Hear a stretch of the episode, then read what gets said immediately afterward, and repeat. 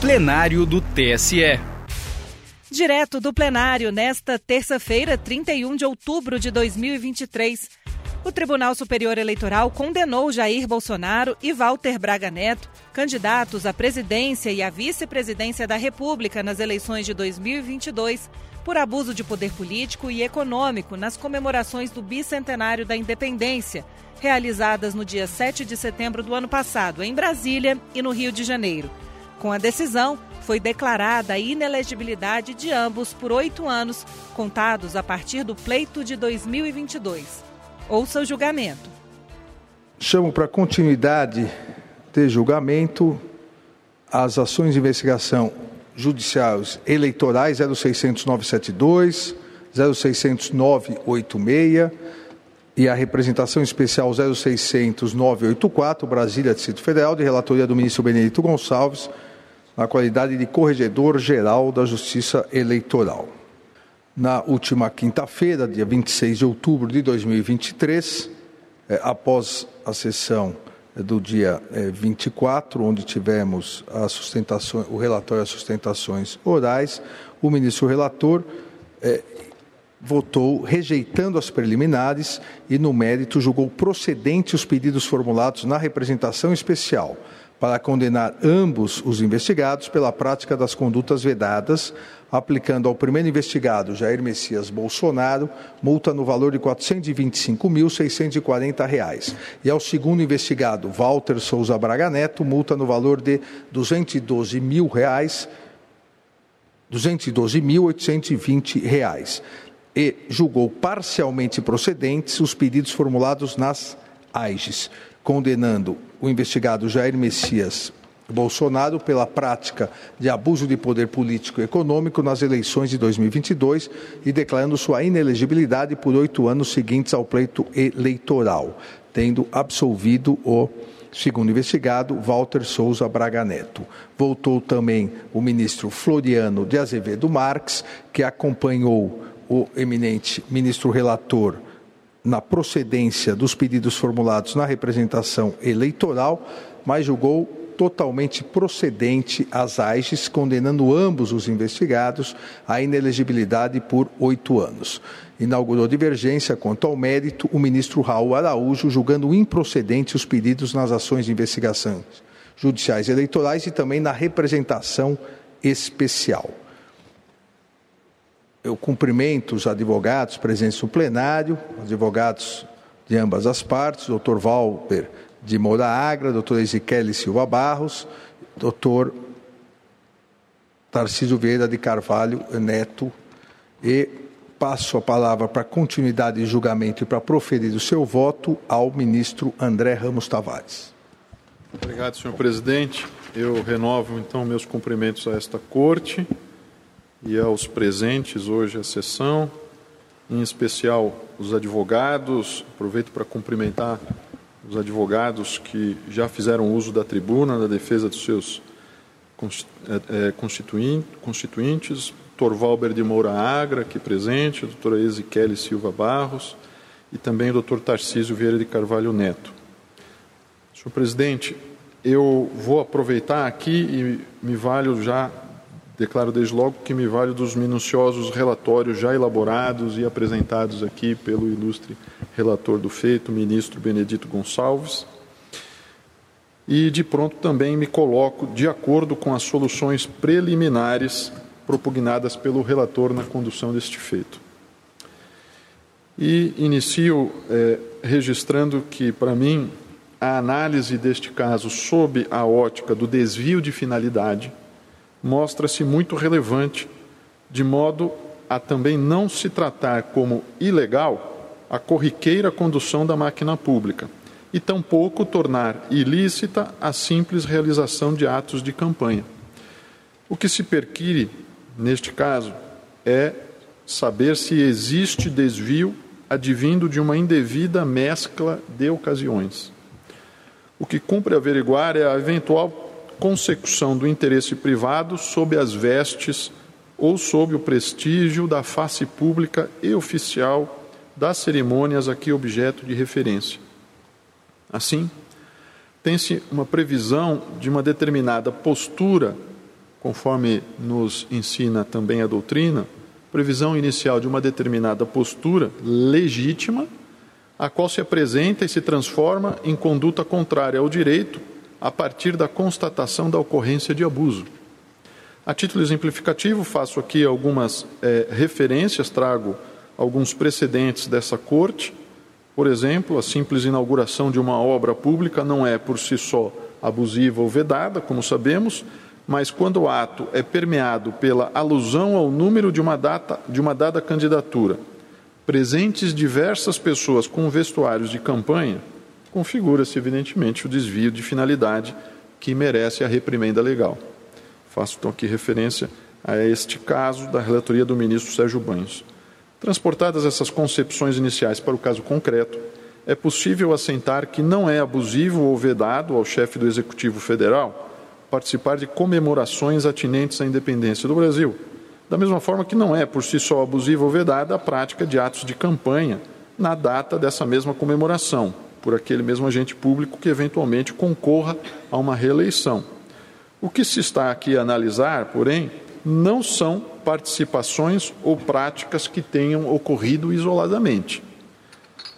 O que está a refletir aqui, o ponto central dessa causa de pedir em julgamento, é justamente saber se ocorreu um avanço para além de uma configuração legítima dos eventos comemorativos da independência do Brasil, a denotar a prática de atos que representam interesses privados de campanha, deliberadamente embaralhados com um ato oficial, parasitários da estrutura pública, do simbolismo de poder próprio da instituição presidencial brasileira e ainda atos que se aproveitem de evocação muito própria de eventos comemorativos, como foi o caso do evento do bicentenário da independência.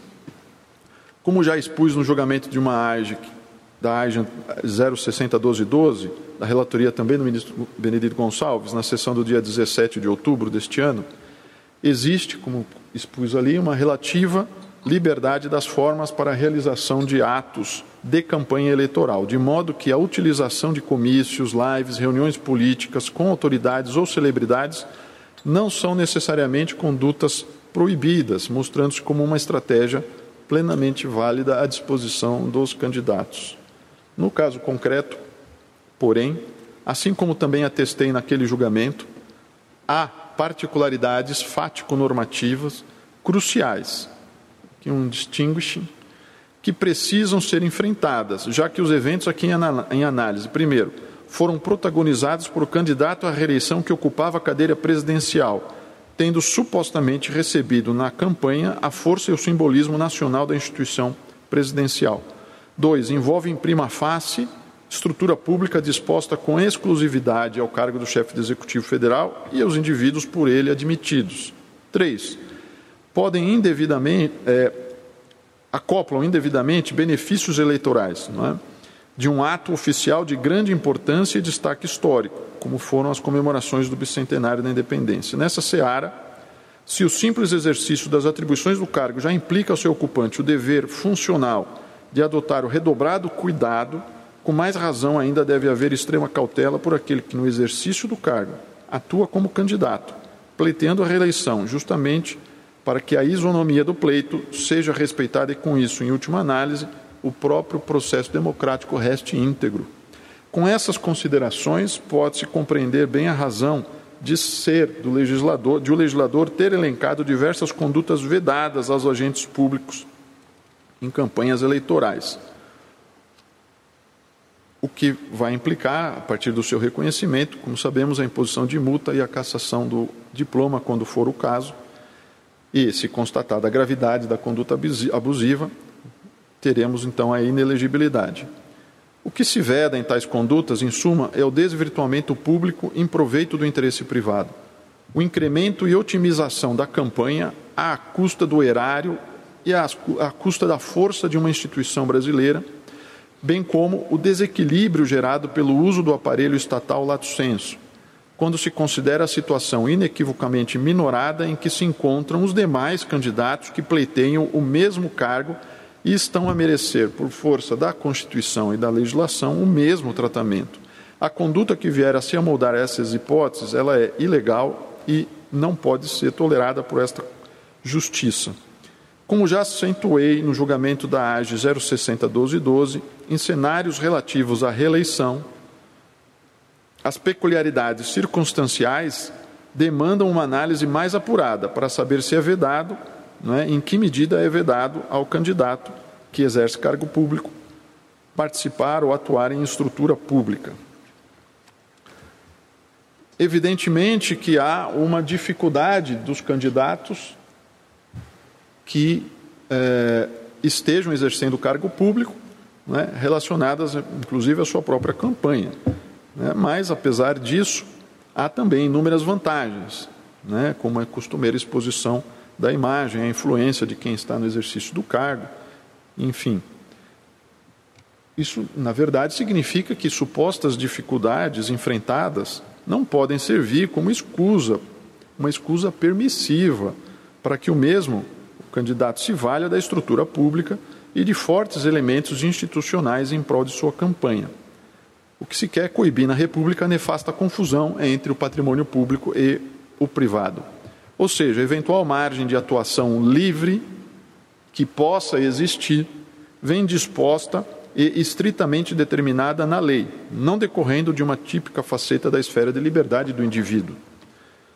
Com isso, cumpre doravante, firme nos elementos do presente caso, averiguar a ocorrência da abusividade e sua gravidade. Sobre a abusividade, merece atenção, merece atenção desde logo o uso da estrutura pública e, com esse uso, a invocação de uma imagem de poder advinda da própria instituição da presidência e dos eventos oficiais de grande repercussão a ela, presidência e atrelados, que só podem ser utilizados ou realizados com toda a parcimônia, como já mencionei anteriormente, de maneira a não se confundir o cidadão acerca da situação que esteja a ocorrer, campanha ou ato oficial.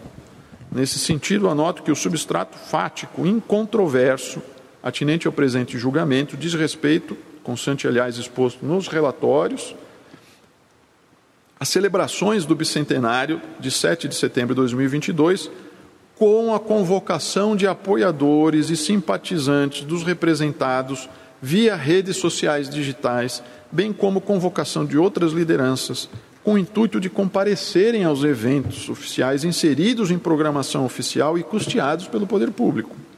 O primeiro investigado, na condição de presidente da República, apesar de não proferir discursos quando ocupava a tribuna de honra, em momento imediatamente subsequente aos eventos oficiais, realizou atos de campanha em espaço preparado para comício, após se deslocar a pé, como já sabemos.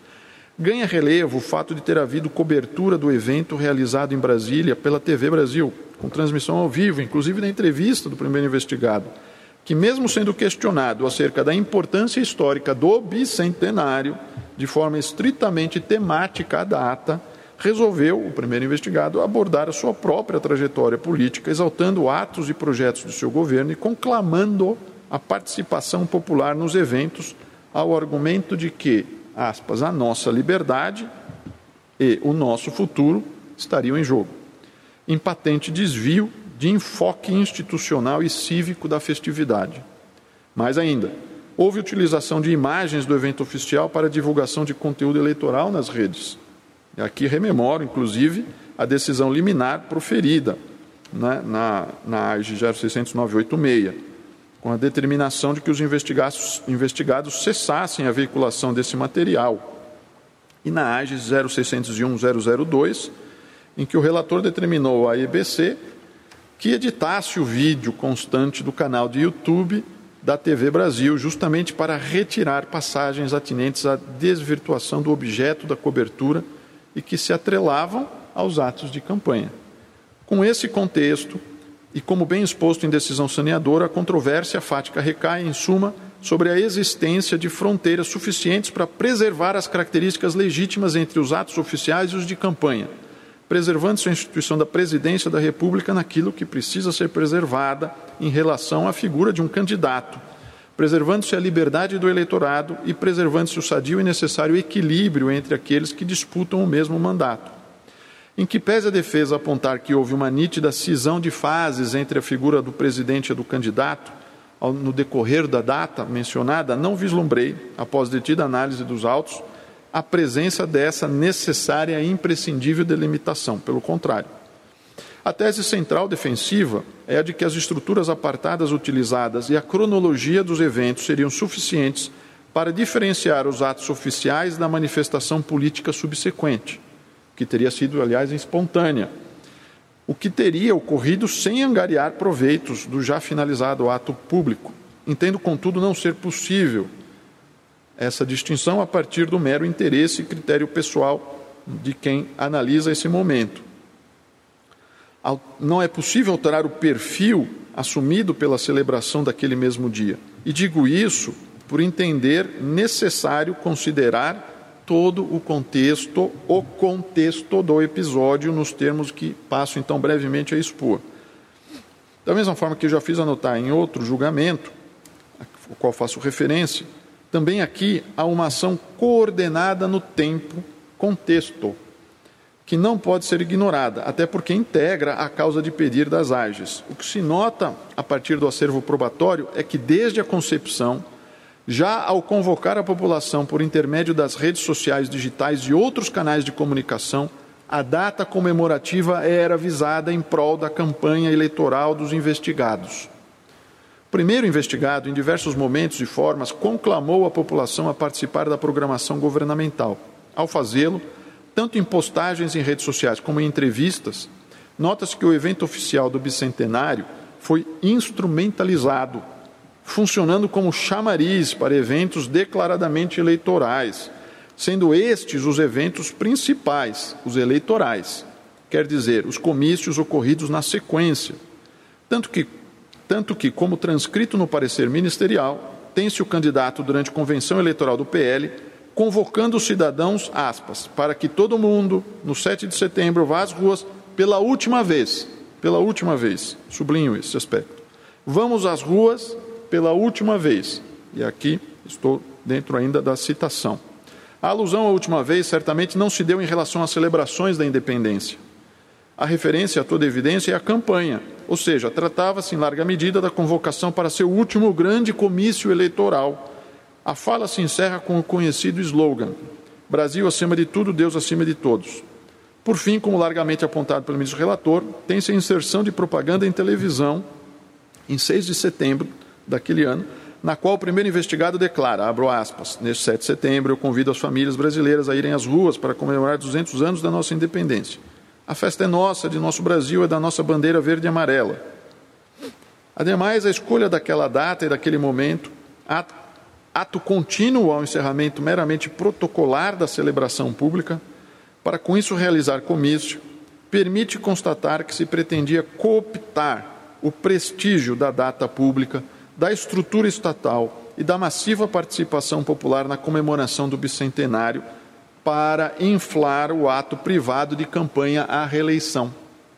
E isso efetivamente iria acontecer como pretendido, aliás, nos termos que então passo a expor muito rapidamente. Assim, em que pese o alegado pela ilustre defesa de que houve aspas, abro aspas, clara diferenciação com bordas cirúrgicas, limpas e delimitadas, fecho aspas, entre os atos oficiais de comemoração e as atividades político-eleitorais, e aqui empregando-se um argumento do como argumento o fato de um investigado ter retirado a sua faixa presidencial entre os dois eventos, entendo imprescindível, como já disse antes, a análise contextual.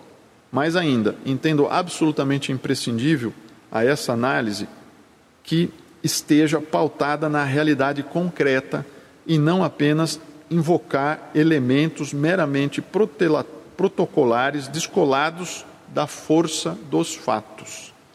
Nesse sentido, revela-se, de certa forma, ingênuo concluir que a mera remoção da faixa presidencial e alteração de palanque na imediata sequência do término do evento oficial, a uma distância de poucos metros, percorrida, aliás, a pé pelo investigado, seria suficiente para purificar o evento privado das abundantes partículas públicas inequivocamente presentes na atmosfera da ocasião uma mescla inaceitável dos atos, posto que deveriam estar devidamente diferenciados para todo o cidadão. E aqui né, entendo que é um distanciamento que deveria ter ocorrido, eu estou falando aqui de um distanciamento no sentido agora jurídico, um distanciamento respeitoso ao princípio republicano. Na realidade, essa imprescindível separação intencionalmente não ocorreu.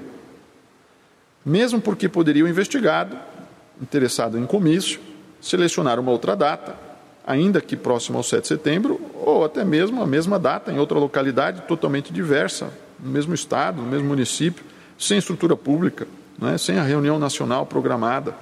A opção pela mesma data, localidade, momento e momento, no momento imediatamente subsequente, portanto, não ocorreu por acaso.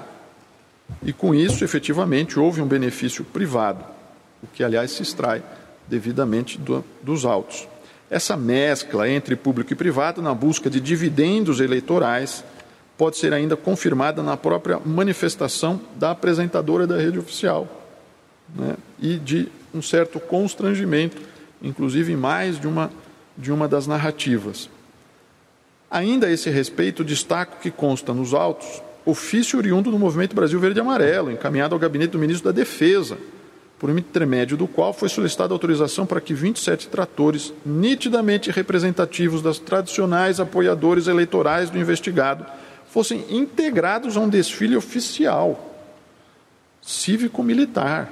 O tema, além de ter, ter sido objeto de questionamento durante a oitiva de testemunhas e ser extraído do acervo documental probatório dos autos, está inserido na causa de pedir das presentes demandas. Quero deixar isso bastante é, é, ressaltado, inclusive porque essas causas de pedir são voltadas a todos os desdobramentos perpetrados naquela data, inclusive aos atos diretamente relacionados àquela data, sem que se possa sustentar, portanto, que os feitos em julgamento não contêm essa temática.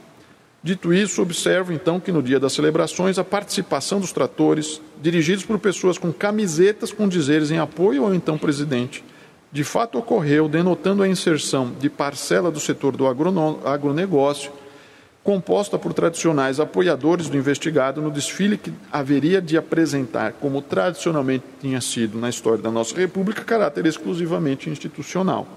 O acervo probatório, em suma, aponta de forma segura para a ocorrência de uma verdadeira absorção do evento cívico, sustentando com recursos pessoais e materiais da administração pública pela campanha à reeleição do investigado. Com efeito, dada a magnitude do evento, orçado em mais de 12 milhões de reais, com ampla mobilização popular em torno da data comemorativa, não é crível que a simples locomoção a pé para um trio elétrico, após a retirada da faixa presidencial, seria suficiente para delimitar a imprescindível linha divisória entre o público e o privado e ainda, e ainda para manter o necessário equilíbrio de forças entre os candidatos ao mesmo posto. Até porque todo esse contexto eleitoral do bicentenário em realidade já havia sido previamente demarcado e difundido.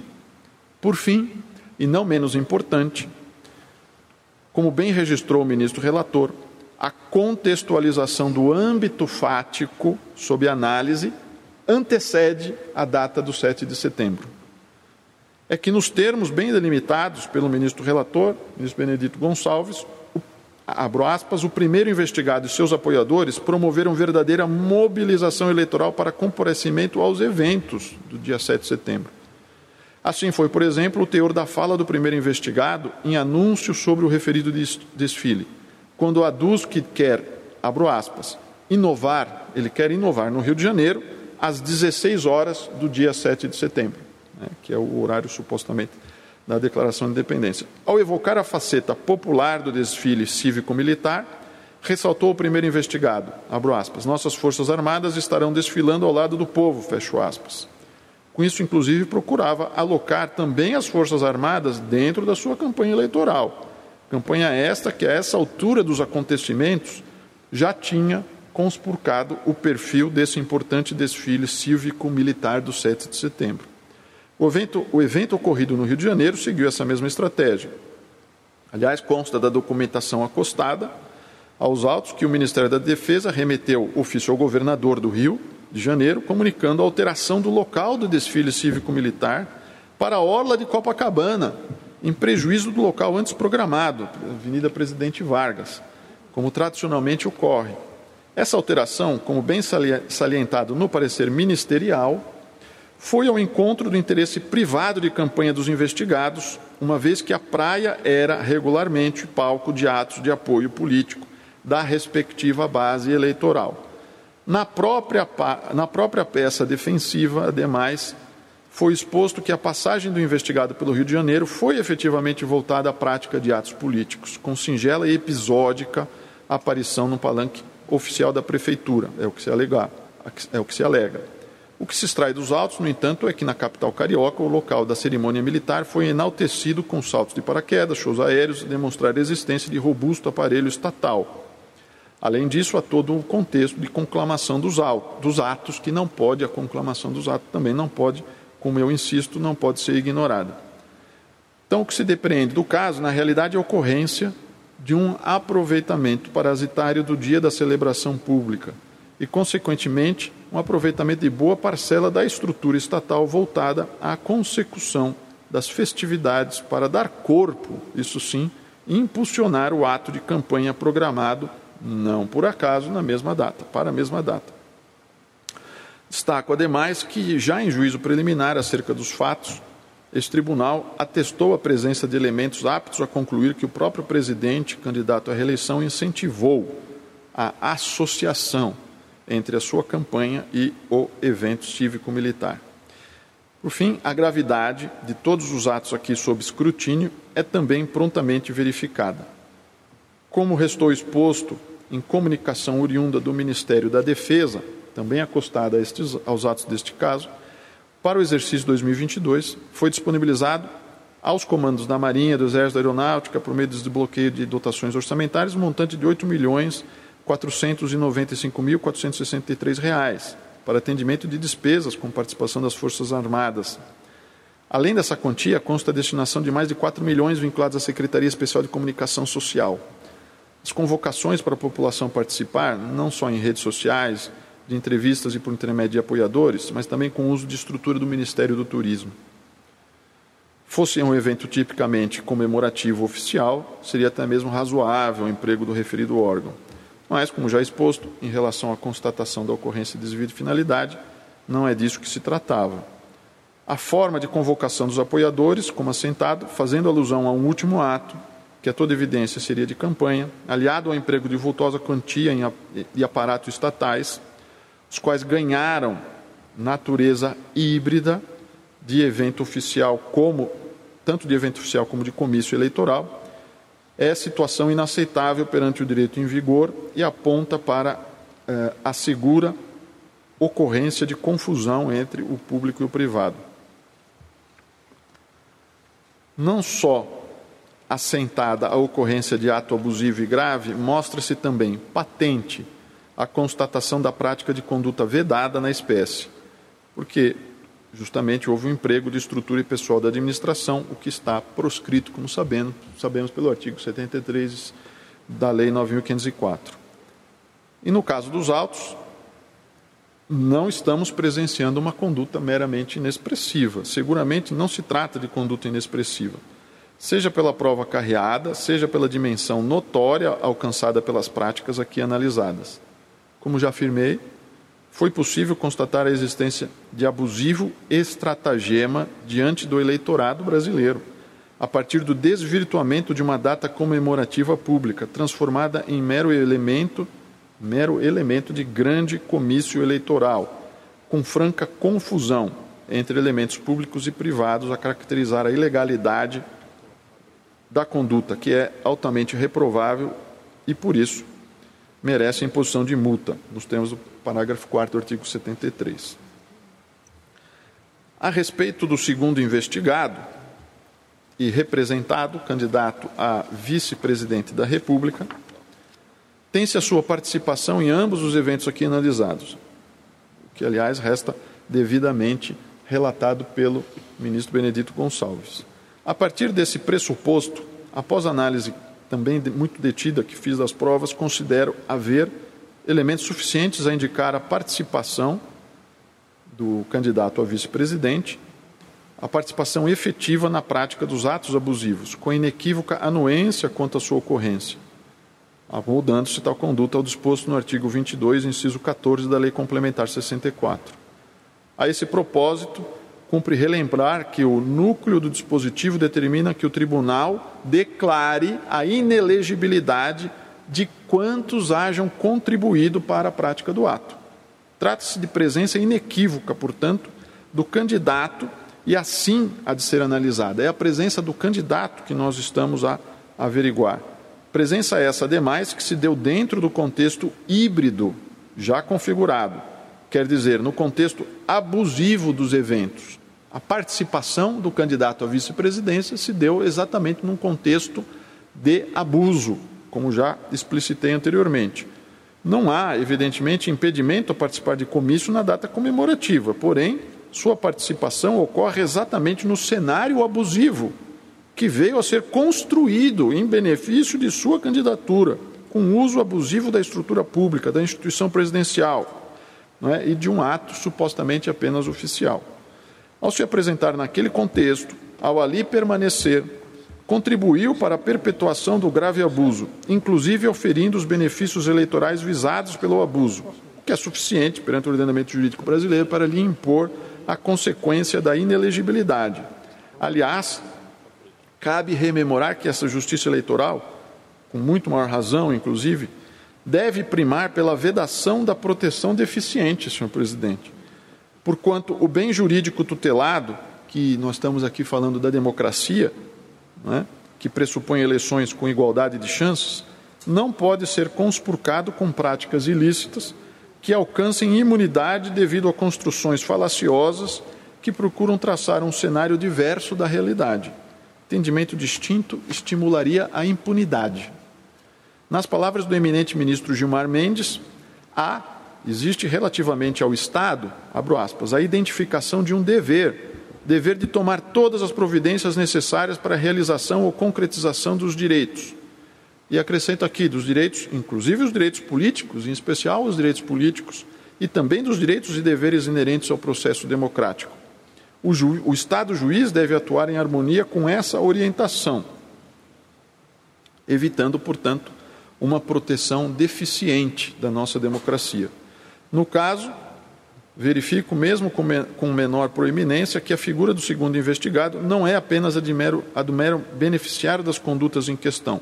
Porquanto a sua presença, indubitavelmente, traduz a ideia de haver uma orquestração de forças jungida em torno de ideais antirrepublicanos que, no pleito de 2022, contribuíram por desestimular uma disputa calcada na ordem jurídica estabelecida, para dar vazão ao uso eleitoral da estrutura pública e das instituições nacionais. Adicionalmente, diante da constatação da prática da conduta vedada, agora, impõe-se a aplicação da sanção referente à multa, também quanto ao segundo investigado, na proporção da sua atuação secundária, porém, inegavelmente contributiva para a prática do ilícito eleitoral ora reconhecido e do benefício obtido nos termos do voto do ministro relator. Dessa forma, avaliados os fatos, a partir das provas coligidas, assento que as efetividades cívico-militares oficiais afetas ao 7 de setembro de 2022 detiveram caráter híbrido com notória e ilegítima mescla entre o público e o privado, comício privado eleitoral e ato supostamente público, o que denotou a ocorrência de conduta grave com abusividade superlativa, registrável a partir da consecução de interesse privado de campanha, de modo parasitário à estrutura pública disposta às comemorações do bicentenário da independência a configurar a um só tempo tanto a prática de conduta vedada, como também gravemente abusiva, o que impõe a aplicação das sanções do artigo 73 da Lei 9.504 e do artigo 2214 da Lei Complementar 64. Ante o exposto, senhor presidente, acompanho a divergência inaugurada pelo ministro Floriano para julgar procedentes os pedidos formulados nas AIGES e, assim, declaro a inelegibilidade de Jair Messias Bolsonaro e Walter Souza Braga Neto para as eleições a se realizarem nos oito anos subsequentes à eleição de 2022, nos termos do artigo 2214 da Lei Complementar 64, bem como julgo procedentes os pedidos formulados na representação por prática de condutas vedadas e impõe aos investigados a multa do parágrafo 4 do artigo 73 da Lei 9.504, que fixo nos mesmos termos do voto do ministro relator. É assim que voto, senhor presidente. Agradeço ao ministro André Ramos Tavares, eh, cujo voto aderiu à divergência inaugurada pelo ministro Floriano de Azevedo Marques. Passo a palavra para o voto da ministra Carmen Lúcia. Reitero os meus cumprimentos, senhor presidente, a Vossa Excelência, aos senhores ministros, cumprimentando de uma forma muito especial o ministro relator, ministro Benedito Gonçalves, que realizou um trabalho muito fecundo, seguro, instruiu com muita, com muita, com muito rigor este, estas duas ações de investigação judicial eleitoral e também a representação especial eleitoral. Meus cumprimentos a ele, ao senhor subprocurador-geral, que hoje participa da sessão, seja muito bem-vindo, doutor Indeburgo, também os senhores advogados, e aqui cumprimento de uma forma especial os que assumaram a tribuna, na representação dos seus constituintes, que sempre trazem achegas importantes, senhores servidores. Senhor presidente, eu farei a juntada de voto escrito e já antecipo, mas vou apenas fazer uma abreviada exposição do que nele se contém. Já antecipo que eu estou acompanhando o relator nas preliminares, acompanhando na maior parte o relator, mas com as vênias de Sua Excelência, eu também estou julgando procedentes as ações de investigação eh, judicial eleitoral e a representação e exponho as razões disso com o resumo que farei aqui agora. Antes, porém, presidente, e vou passar pelas preliminares, porque, como disse, estou acompanhando no ponto o relator quanto a todas as preliminares, é, e apenas então fazer as observações necessárias para fundamentar o meu voto nessa apresentação.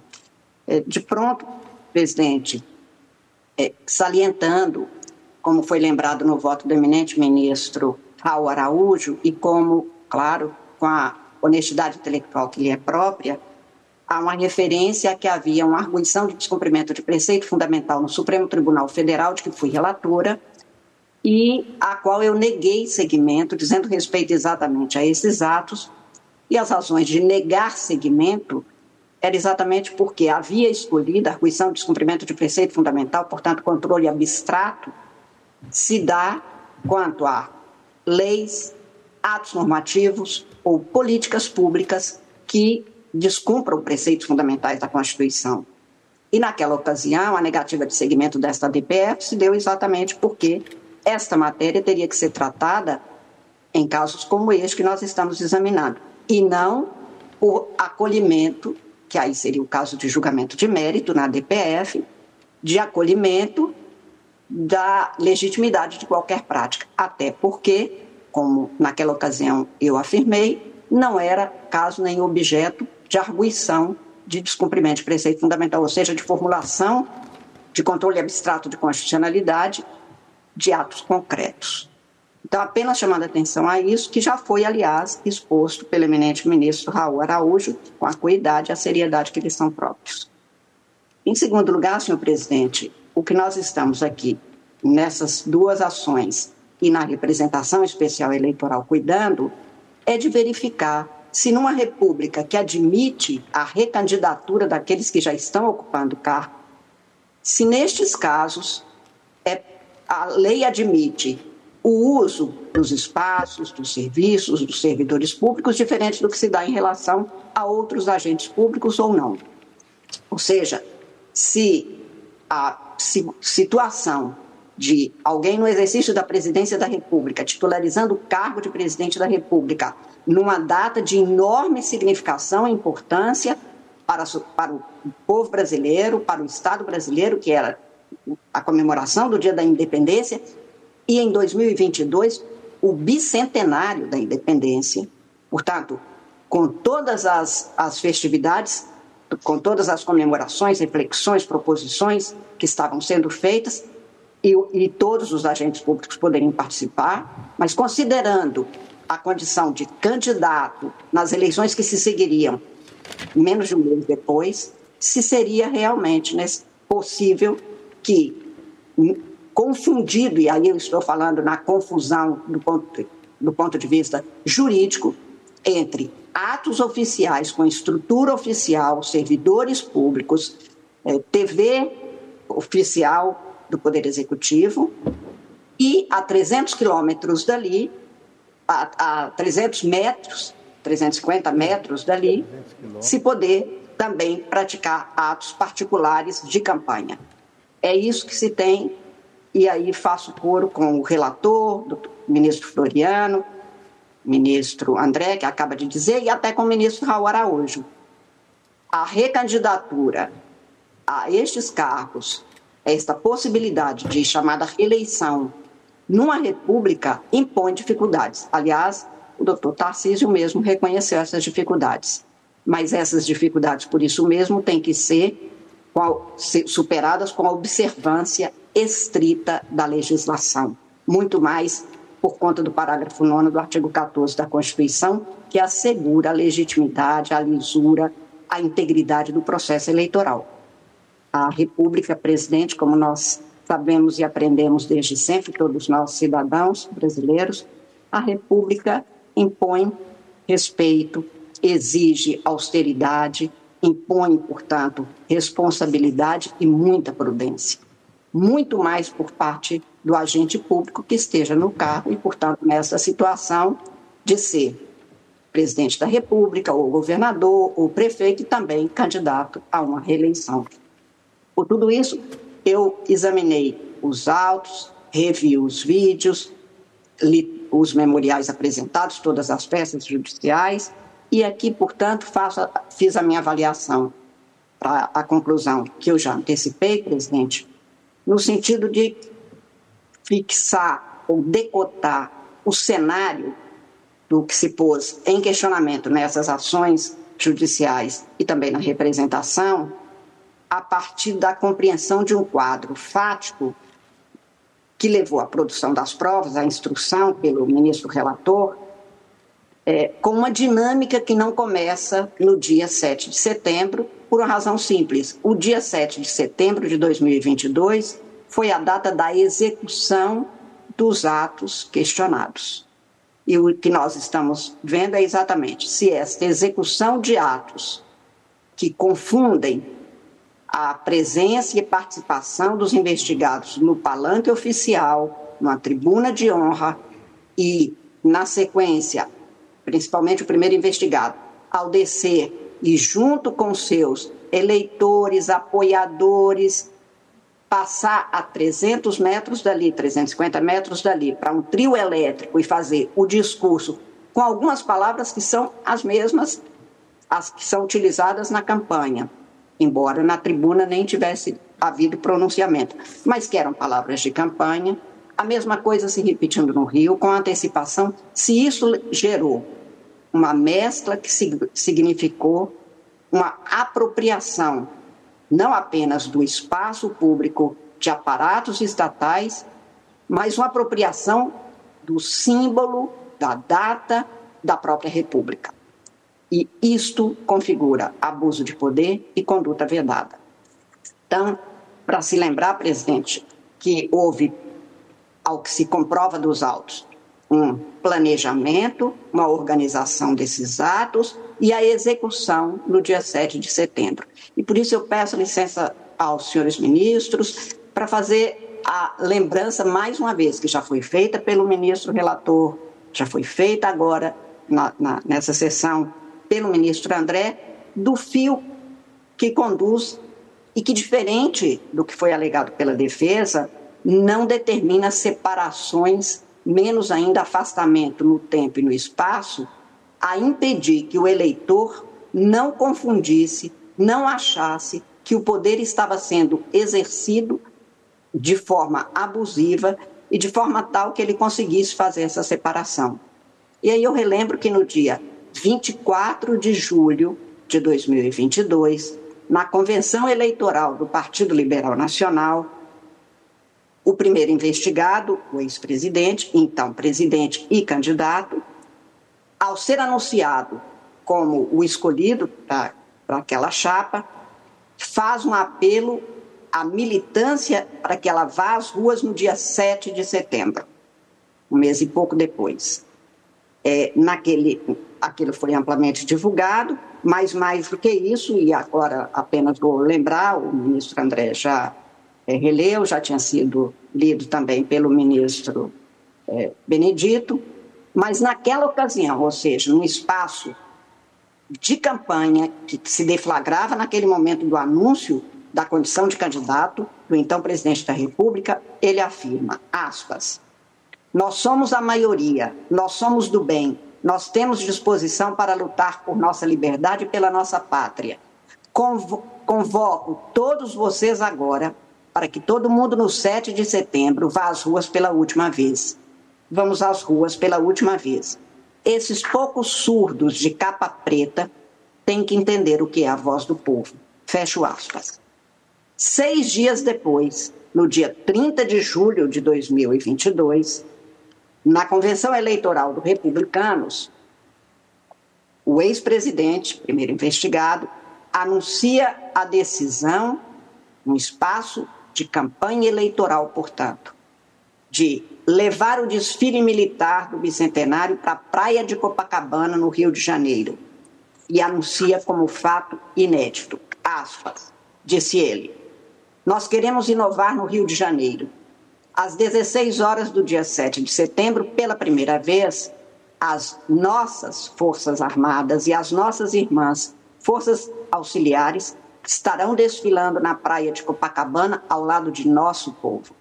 Vamos mostrar que o nosso povo, mais do que querer, tem o direito de exigir paz, democracia, transparência e liberdade. Muito obrigado a todos vocês, Brasil acima de tudo, Deus acima de todos. Fecho aspas. Esses, esses pronunciamentos foram utilizados pra, por candidatos a cargos pro, proporcionais que se passaram a se utilizar de vídeos das convenções para divulgar suas candidaturas em redes sociais, afirmando que, aspas, o capitão convocou.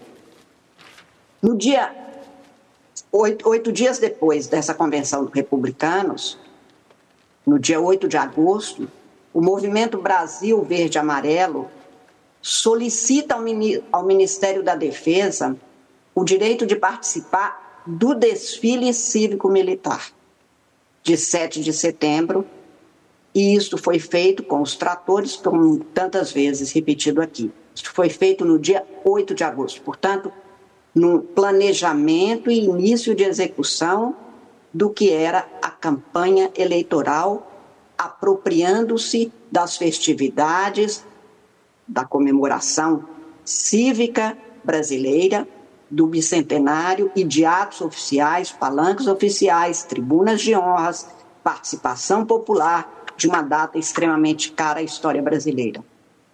No dia 6 de setembro, véspera, portanto, da, do início e da prática dos atos que estamos examinando, na inserção de propaganda de televisão feita, de responsabilidade da chapa investigada, o ex-presidente e primeiro investigado explora de novo com finalidade eleitoral a referência aos eventos de comemoração.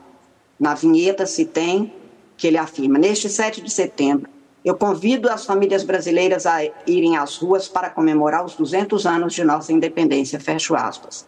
E apareciam então alguns apoiadores com algumas mensagens. Com certeza estaremos lá, estamos juntos, vem com a gente. E mais uma vez anuncia-se a agenda em Brasília e no Rio, aparecendo na tela os horários dos atos oficiais marcados nas duas cidades. Portanto, tudo isto mostra que foi planejado, organizado, executado com chamamento à população.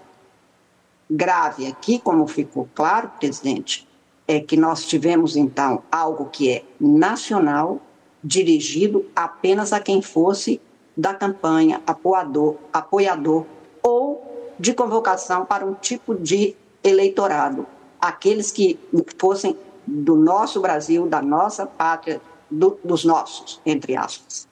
Tudo isso a demonstrar que havia uma, uma utilização abusiva de uma estrutura, de uma data, e que a cisão, a separação de tempo e espaço a que se referiu a defesa, não prospera diante das provas produzidas.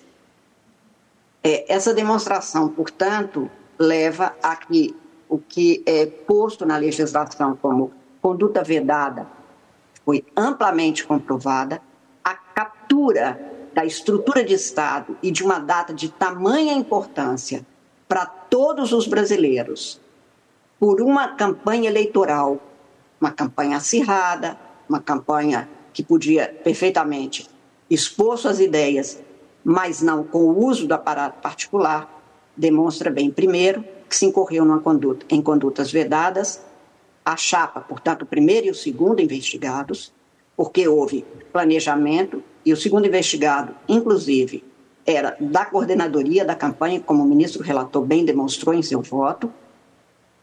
Tudo isto numa, numa linha de sequência muito clara, com um, um, ato depois do outro, com preparação, com solicitação de possibilidades de atuação dos particulares.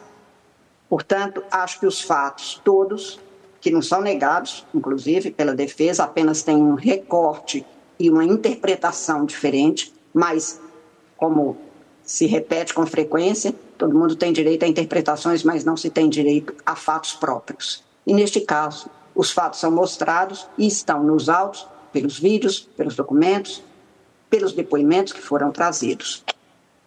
No dia 7 de setembro, pela manhã, o primeiro investigado dá uma entrevista, como tantas vezes aqui já mencionado, à TV Brasil, na condição de presidente, usando a faixa presidencial, que é um símbolo da maior importância e do maior peso que se tem na República.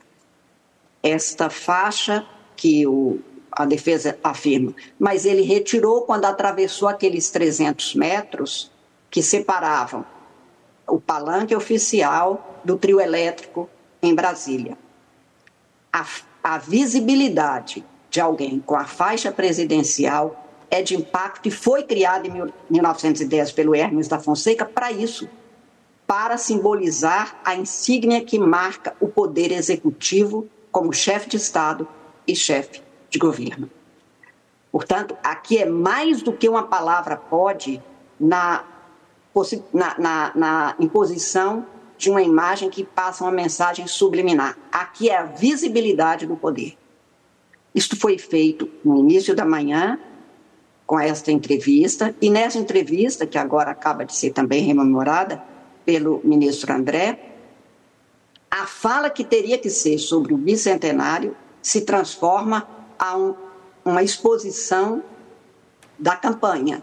O que se ganhou, o PIX, o que o Brasil está devendo, os títulos de terra que foram dados, afastando o MST e, e, e outro tipo de conduta, enfim, nada tinha a ver, naquele momento, com o que era a fala e a representação do Poder Executivo, que é nacional, que é de todos os brasileiros.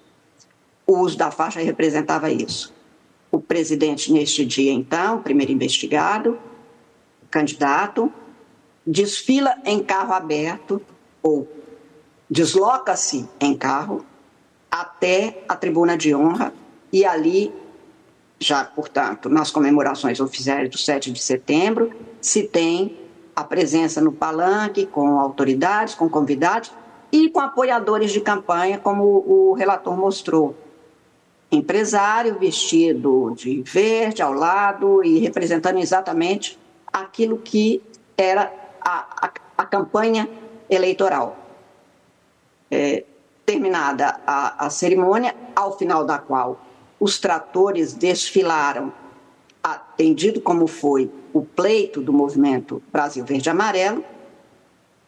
O presidente se desloca, então, e vai a pé no meio de uma multidão que tanto conjuga eleitores, como apoiadores, como brasileiros, que sempre se apresentam nessas ocasiões, muito mais num bicentenário e ele então percorre a pé os 350 metros, talvez, até o trio elétrico. E ali ele faz um discurso de campanha, como se essa mudança de 350 metros pudesse alterar a, a, aquilo que é impactado ao eleitor e que desequilibra o pleito e que pode realmente levar a, a situações que são aquelas que a conduta é vedada exatamente para não permitir.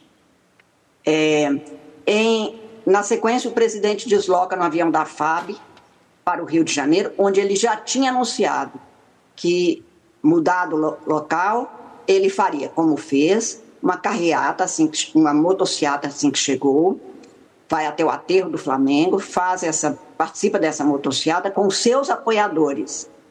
E, na sequência, ele desloca para o palanque oficial, onde então tem uma ostensividade maior de todos os atos oficiais. Ao final daquele, ele também desce, e o, o governador mesmo é, depõe, atesta que aquela, pra, aqu, naquele momento ele nem sabia que ia acontecer comício e se perdeu, aspas, na confusão. A ideia, portanto, de uma confusão de eventos é demonstrada pela fala de quem estava lá e participou como autoridade. E, na sequência, então, ele passa para o, o, o outro local do comício, que também ficava numa distância de uns 300 metros. Portanto, não há dúvida alguma que todo este aparato, tanto de é, espaço físico, servidores, serviços públicos, tudo foi utilizado em benefício da, de uma campanha e não seguindo rigorosamente o cumprimento e aquilo que seria necessário para que se tivesse a, a comemoração oficial, impessoal, como é próprio de uma república.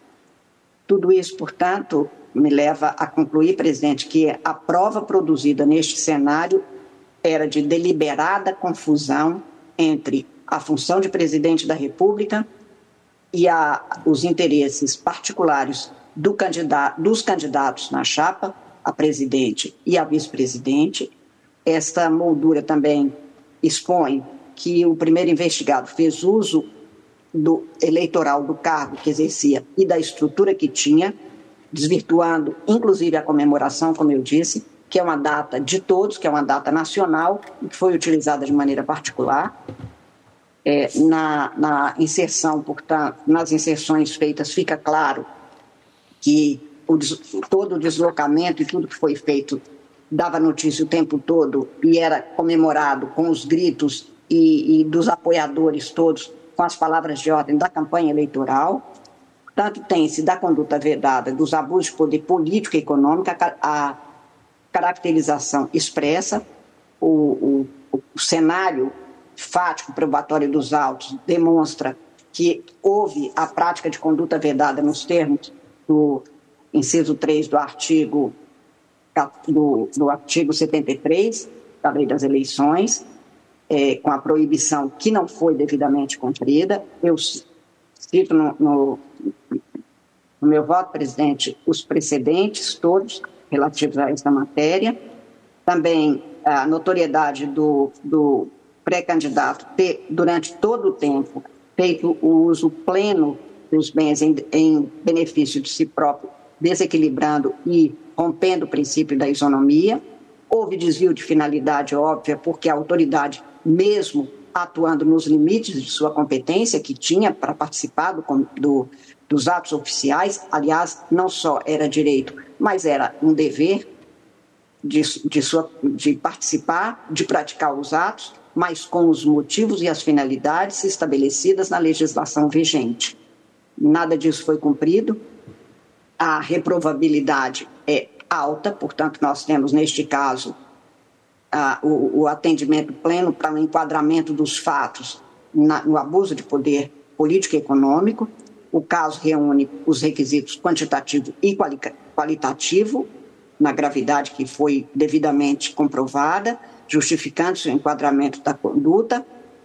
Uma palavra sobre a responsabilidade, responsabilização, senhor presidente, do segundo investigado, Walter Souza Braga Neto, porque diferente, e aqui eu peço vênia ao ministro relator, parece-me comprovada a sua direta e grave contribuição nos termos do inciso 14 do artigo 22 da lei complementar, porque ele participou ativamente e contribuiu, participou, e o ministro relator comprovou que ele estava presente em, em, em alguns dos atos, nos, na, em todos os atos do dia 7 de setembro, e o, o ministro relator comprova, inclusive, a anuência dele demonstrada por alguns gestos naquelas ocasiões.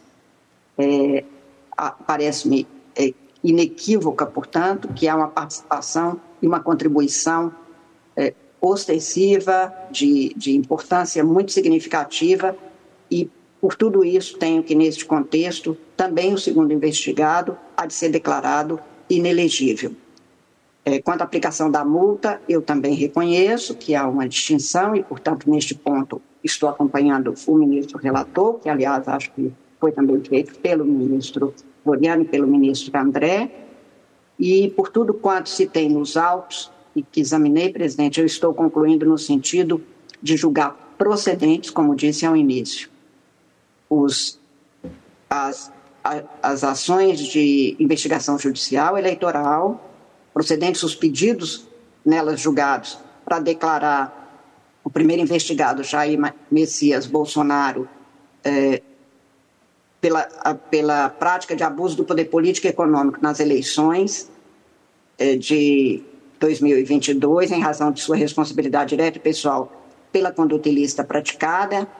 É, estou declarando a sua inelegibilidade pelo período de oito anos seguintes ao pleito de 2022, do mesmo, da mesma forma o segundo investigado, Walter Souza Braga Neto, que também contribuiu de forma direta para as condutas ilícitas praticadas com abuso de poder político e econômico, também pela inelegibilidade por oito anos seguintes ao pleito de 2022, e julgo procedentes os pedidos formulados na representação eleitoral especial, condenando os investigados pela prática das condutas vedadas, nos termos dos incisos 1 e 3 do artigo 73 da Lei 9.504, em Brasília e no Rio, e neste caso estou acompanhando o relator pela multa nos, nos mesmos valores por ele fixados.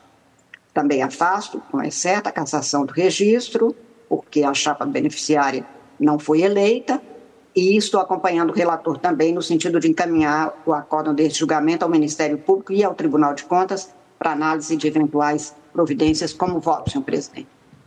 Agradeço à ministra Carmen Lúcia, que acompanhou o relator na representação, na, nas preliminares, e somente divergindo parcialmente ao acompanhar do eminente ministro eh, Floriano na condenação do segundo investigado, Braga Neto, a condenação por inelegibilidade por oito anos.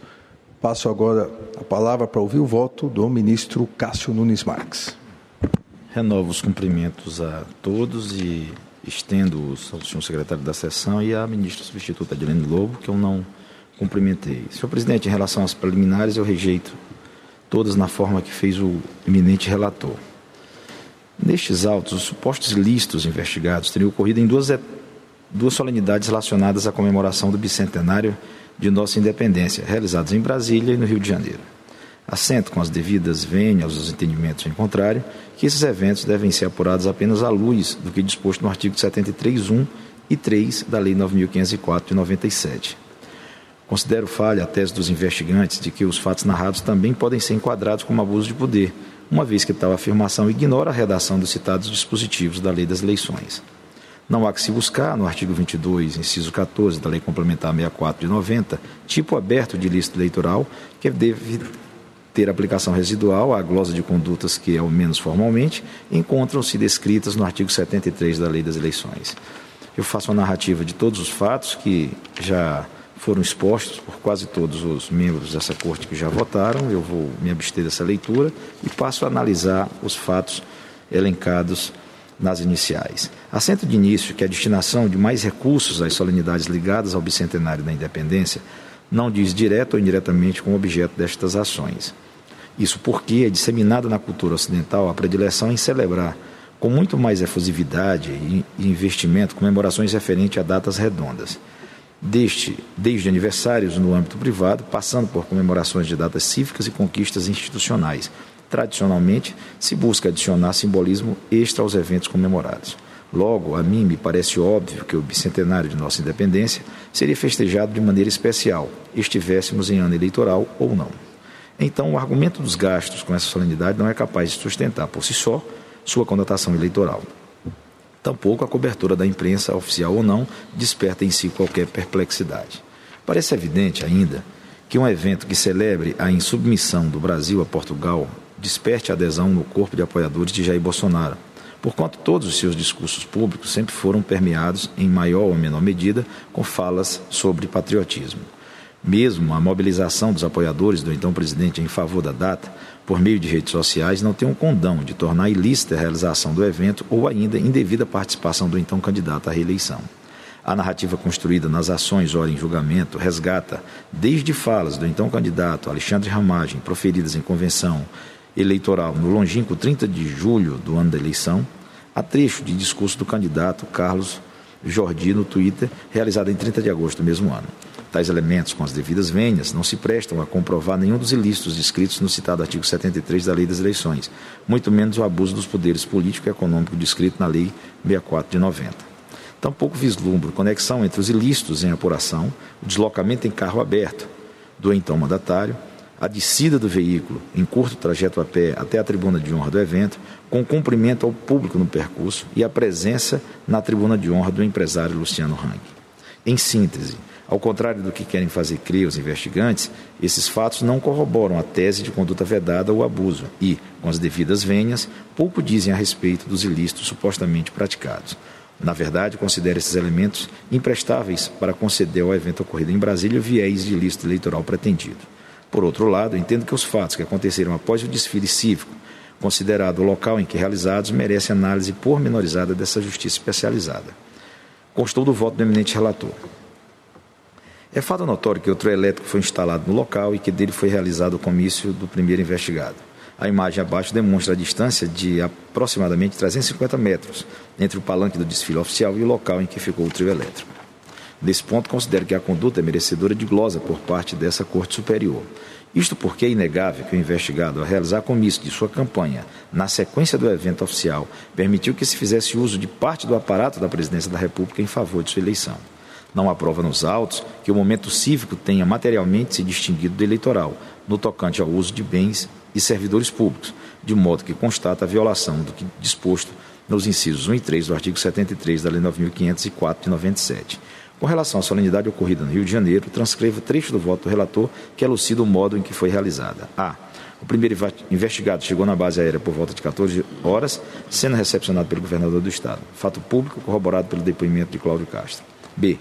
O primeiro investigado consegui, é, seguiu em carro aberto para o aterro do Flamengo, onde os participantes da motocicleta aguardavam desde 11 horas, com apoio da Polícia Militar, para garantir a segurança nos locais de interesse, bem como dos manifestantes e do público em geral.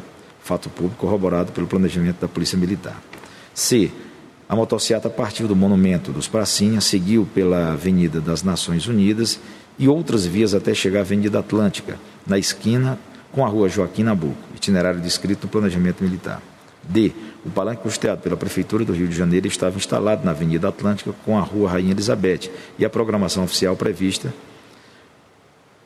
é, cotejada com o registro da cobertura da imprensa e o depoimento das testemunhas demonstram que, de 13 às 15 horas, durante o qual o primeiro investigado chegava à cidade e participava da motocicleta, estava em curso no local próximo ao Forte Copacabana, atos oficiais de menor visibilidade. Apresentação da campanha independente de músicos da Polícia Militar, da banda de músicos da FAB e da banda de músicos do Batalhão de Guardas do Exército. Entre 15 e 16 horas, período em que o primeiro investigado estava presente no evento militar, foram realizados atos oficiais de grande visibilidade, que naturalmente puderam ser presenciados de qualquer ponto da orla de Copacabana. E essa altura, tomada pelos apoiadores dos investigados. Salto de paraquedistas, mantido a despeito de acidente na véspera em função dos ventos, salvo de tiros do Forte Copacabana e espetáculo aéreo de aviões da FAB, conjunto de atividades que o governador Cláudio Castro, ouvido em juízo, descreveu como peripécias de caráter militar artístico. No período, a tribuna da solenidade foi ocupada por uma miscelânea de perfis. O primeiro investigado estava trajando as mesmas vestes informais próprias à motociata, sem faixa presidencial, enquanto três autoridades militares formalmente trajadas se postavam impávidos em meio à intensa e animada movimentação de mais de uma dezena de pessoas sem trajes formais, entre as quais o candidato a senador, Daniel Silveira, que cumprimentava simpatizantes que estavam na pista. Fato público registrado em vídeo da CNN, cujo link instrui a peça inicial sendo dito pela testemunha Daniel Silveira que, na ocasião, o cerimonial indica o local de todas as pessoas. Prossegue o eminente corregedor. Encerrado o ato, o ex-presidente caminhou a pé, em meio à multidão, para o trio elétrico que estava instalado a aproximadamente 300 metros do local do palanque oficial, na mesma Avenida Atlântica, entre as ruas Francisco Sá e Souza Lima, fato público que corrobora a estimativa da distância feita pelo governador Cláudio Castro, o qual também forneceu detalhes sobre a confusão enorme desse deslocamento. Subindo ao palanque, o primeiro investigado realizou comício de campanha, sendo que ainda nesse momento é possível ver aviões da FAB cruzando o céu e soltando fumaça nas cores da bandeira do Brasil.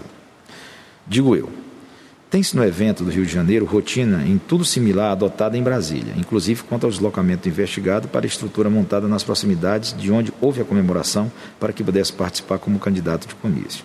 A leitura que faço desse episódio ocorrido na capital fluminense é a mesma do realizado na capital federal. Via de consequência, também considero violados os incisos 1 e 3 do artigo 73 da Lei 9.504 de 97. Como se sabe, no caso de procedência da representação por conduta vedada, as penas estabelecidas vão da aplicação de multa à cassação do registro ou do diploma. Para se chegar à reprimenda adequada, o juízo competente deve avaliar, sempre atento ao juízo de proporcionalidade, o desvalor das condutas tidas por ilícitas. Cito por todos o agravo regimental em recurso especial 4521 Santa Catarina, ministro Jorge Mussi, de 27 de agosto de 2019. As palavras-chave, tanto na doutrina quanto na jurisprudência, são tipicidade e afetação concreta da igualdade de oportunidades para que se efetive juízo condenatório. Na visão que eu tenho, consideradas todas as peculiaridades de uma eleição como a presidencial, que envolve eleitorado gigantesco, recursos públicos que alcançam a casa do bilhão, estrutura partidária de um país inteiro, os dois eventos sob análise não tiveram o potencial de violar de maneira grave os bens jurídicos tutelados pelas normas. O arbitramento de multa, a meu sentir, e com as devidas vênias do eminente relator e dos que vierem acompanhá-lo, é adequado para reprimir as violações que ora reconheço. Todas essas razões acompanham o relator para rejeitar as preliminares na sua integralidade divide de Sua Excelência parcialmente, para julgar também parcialmente procedentes os pedidos formulados nas três ações, de forma a impor ao representado Jair Messias Bolsonaro uma multa de 20 mil reais por cada um dos eventos que aconteceram após as comemorações do centenário da independência, totalizando 40 mil. Afasta a aplicação de qualquer reprimenda ao representado Walter Souza Braga Neto, por ser incontroverso nos autos que apenas esteve presente nos eventos, não lhe sendo atribuída qualquer conduta tipificada no artigo 73 das eleições. É como voto. Agradeço ao eminente ministro Cássio Nunes Marques, que divergiu parcialmente do eminente ministro relator, acompanhou nas preliminares, aplicando multa somente 20 mil reais, ministro Cássio, 20 mil reais ao primeiro investigado, Jair Messias Bolsonaro, absolvendo integralmente o segundo investigado. Bem, voto eu agora, cumprimento novamente todos os eminentes eh, colegas. Inicio, eh, para ganharmos tempo, rejeitando integralmente também as, as medidas, as, uh, rejeito integralmente as liminares eh, previstas aqui, levantadas pela defesa, e no voto escrito eu juntarei. há dois anos, dois anos, aqui em 2021, nesse plenário eh, do Tribunal Superior Eleitoral, eu eh, tive a oportunidade eh, de, votando, de proferir um voto importante julgamento, na verdade, em dois importantes julgamentos de relatoria do hoje Corregedor-Geral Nacional, ministro Salomão, onde fixamos as balizas para coibir né, para o combate à desinformação, ao discurso é, de ódio, é, às notícias fraudulentas, aos atentados contra a democracia, aos atentados contra a justiça eleitoral, é, às mentiras ditas em relação às urnas eletrônicas, naquele julgamento em que fixamos essas balizas que seriam e foram aplicadas nas eleições de 2022, no ano passado, eu tive é, a oportunidade é, de dizer duas, duas frases é, que já repeti em outro julgamento e repito é, agora. A primeira delas é que a justiça pode ser cega, mas a justiça não é tola. É, e a segunda, que a justiça eleitoral não faria a prática do avestruz, é, mediante as, os ilícitos, as condutas vedadas, o abuso, a desinformação nas eleições de 2022. E o Tribunal Superior Eleitoral, na conclusão daquele julgamento, reafirmou é, o seu compromisso de que todos os candidatos que descumprissem a legislação eleitoral, todos os candidatos é, que abusassem, é, seja o poder econômico, seja o poder político, que praticassem desinformação, que praticassem as condutas vedadas pela legislação eleitoral seriam é, punidos com a celeridade que a Justiça Eleitoral deve atuar segundo a legislação. E é isso é que nós estamos vendo, por isso quero parabenizar o eminente ministro relator, não só pela condução dessas AIGES, dessa representação, mas pela condução é, das demais AIGES. Hoje conversávamos em reunião é, tivemos oportunidades já, estamos no dia 31 de outubro, tivemos oportunidade de julgar nove AIGs e representações ligadas a candidatos, às duas chapas, os candidatos a presidente da República, no próprio um ano, após menos de um ano após a proclamação do resultado à posse. Então, quero parabenizar é, todo o esforço, todo o trabalho do é, eminente é, ministro relator e reafirmar, reafirmar aqui é que a justiça eleitoral não é tola. E as condutas impugnadas que versam sobre o uso do aparato estatal na celebração do bicentenário é, essas é, condutas, elas são flagrantes. O abuso das condutas. Basta verificar, e aqueles que não se recordam, basta verificar e olhar é, os vídeos, as imagens, para se verificar que no dia 7 de setembro, o que se fez foi, é, o, o, diria, o grande finale de algo que já estava sendo engedrado e os vários votos que me antecederam assim mostraram, engedrado desde da convenção do Partido Liberal é, até o dia anterior. E naquele dia 7 de setembro, é, houve, eu não diria nem uma confusão, houve uma verdadeira fusão entre o ato oficial é, e o ato eleitoral. É, o abuso, é claro, é, há a, a descrição, o roteiro, o roteiro decantado durante um mês, desde agosto, o roteiro previa o início em Brasília, toda a sequência, é, o chamamento de Brasília para o Rio de Janeiro, a alteração absurda.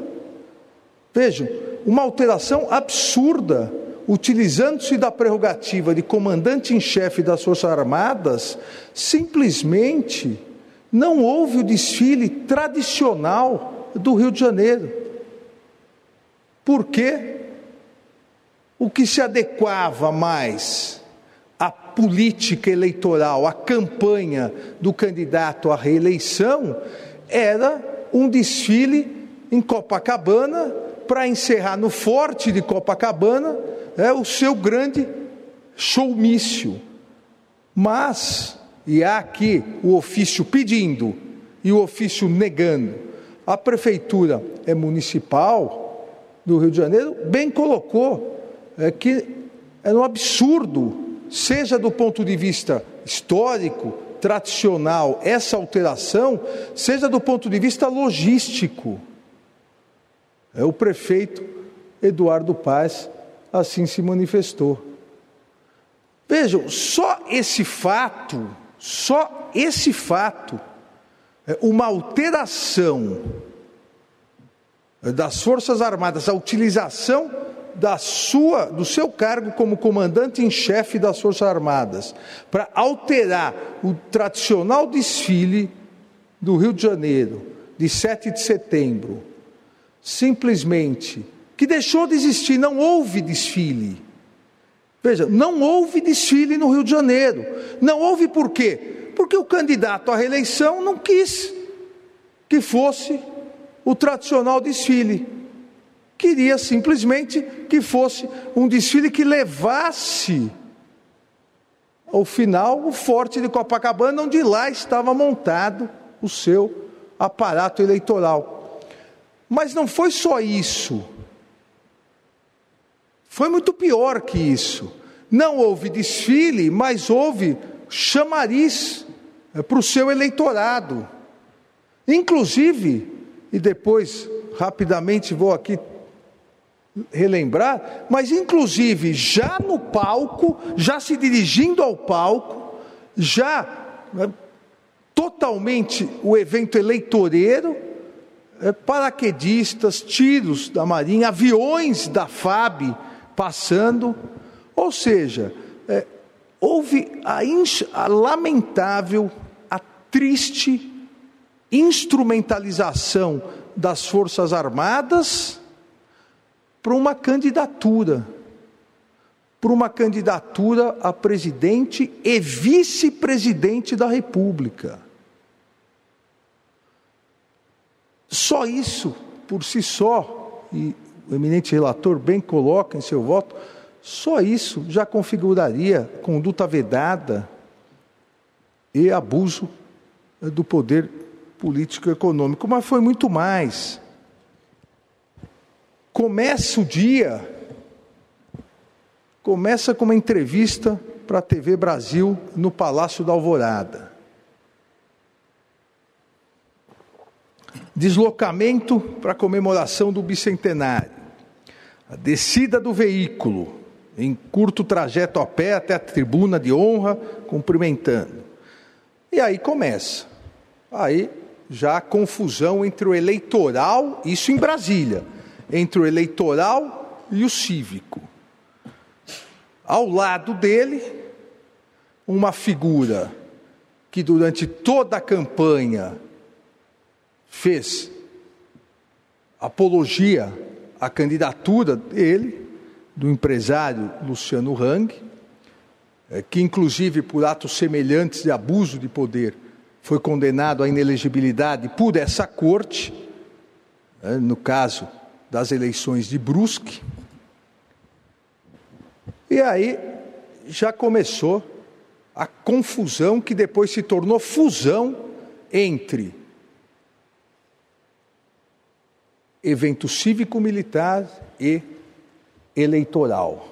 O eminente ministro Floriano relembrou é, uma cena, de patética e triste para o Brasil, uma cena que foi veiculada no mundo todo, o presidente simplesmente afastando o presidente de Portugal e chamando o seu cabo eleitoral vestido é, com a sua tradicional vestimenta verde periquito, vestido para fazer campanha.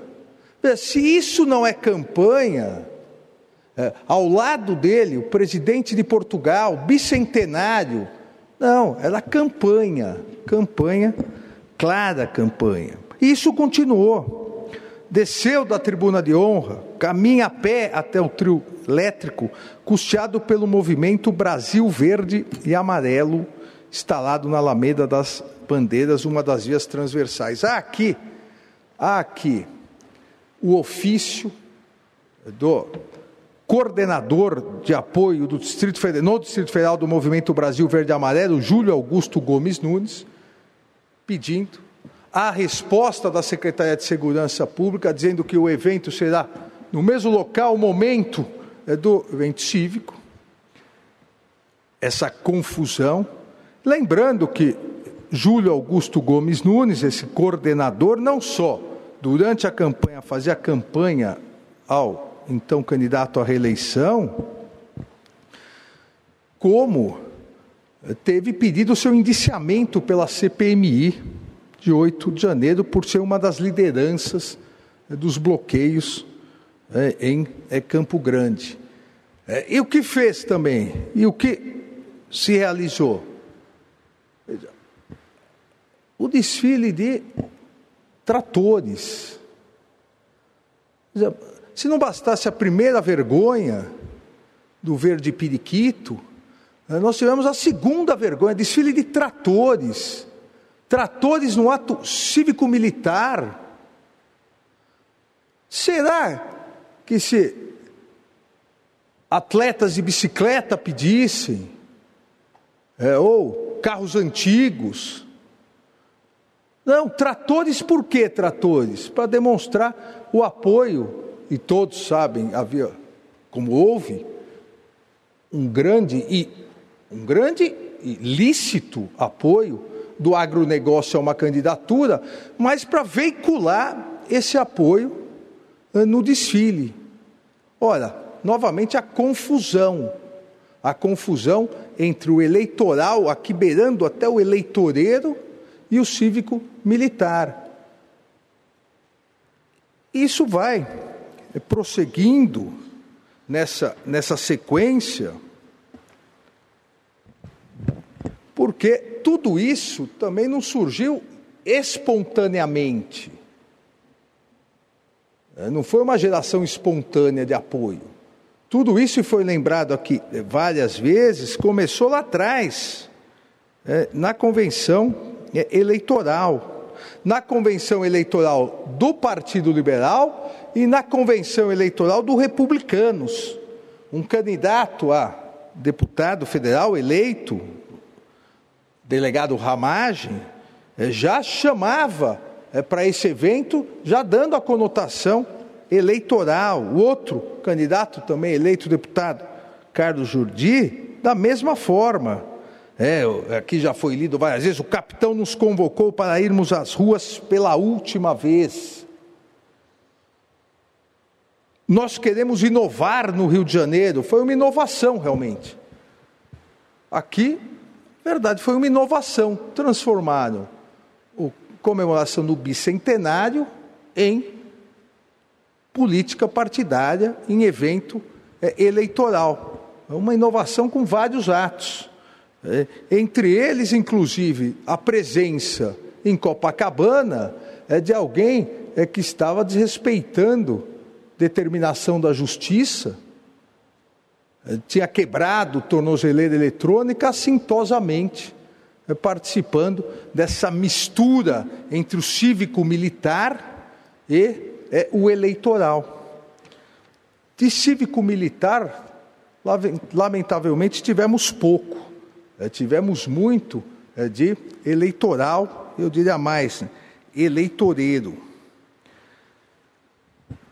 A convenção é, do Partido Liberal, realizada em 24 de 9, foi amplamente noticiada pela imprensa e teve a cobertura da então quase rede oficial, a Jovem Pan. É, teve essa cobertura e aqui várias vezes nos discursos se fazia fusão entre o que seria 7 de setembro como cívico-militar e o que seria é, o eleitoral. E aqui a, a, questão, e essa questão foi muito levantada por vários é, analistas, é, todo o discurso preparado era para afugentar aqueles que não concordassem com as ideias desse candidato à reeleição. Ou seja, a festa do bicentenário era a festa, abre aspas, das pessoas de bem.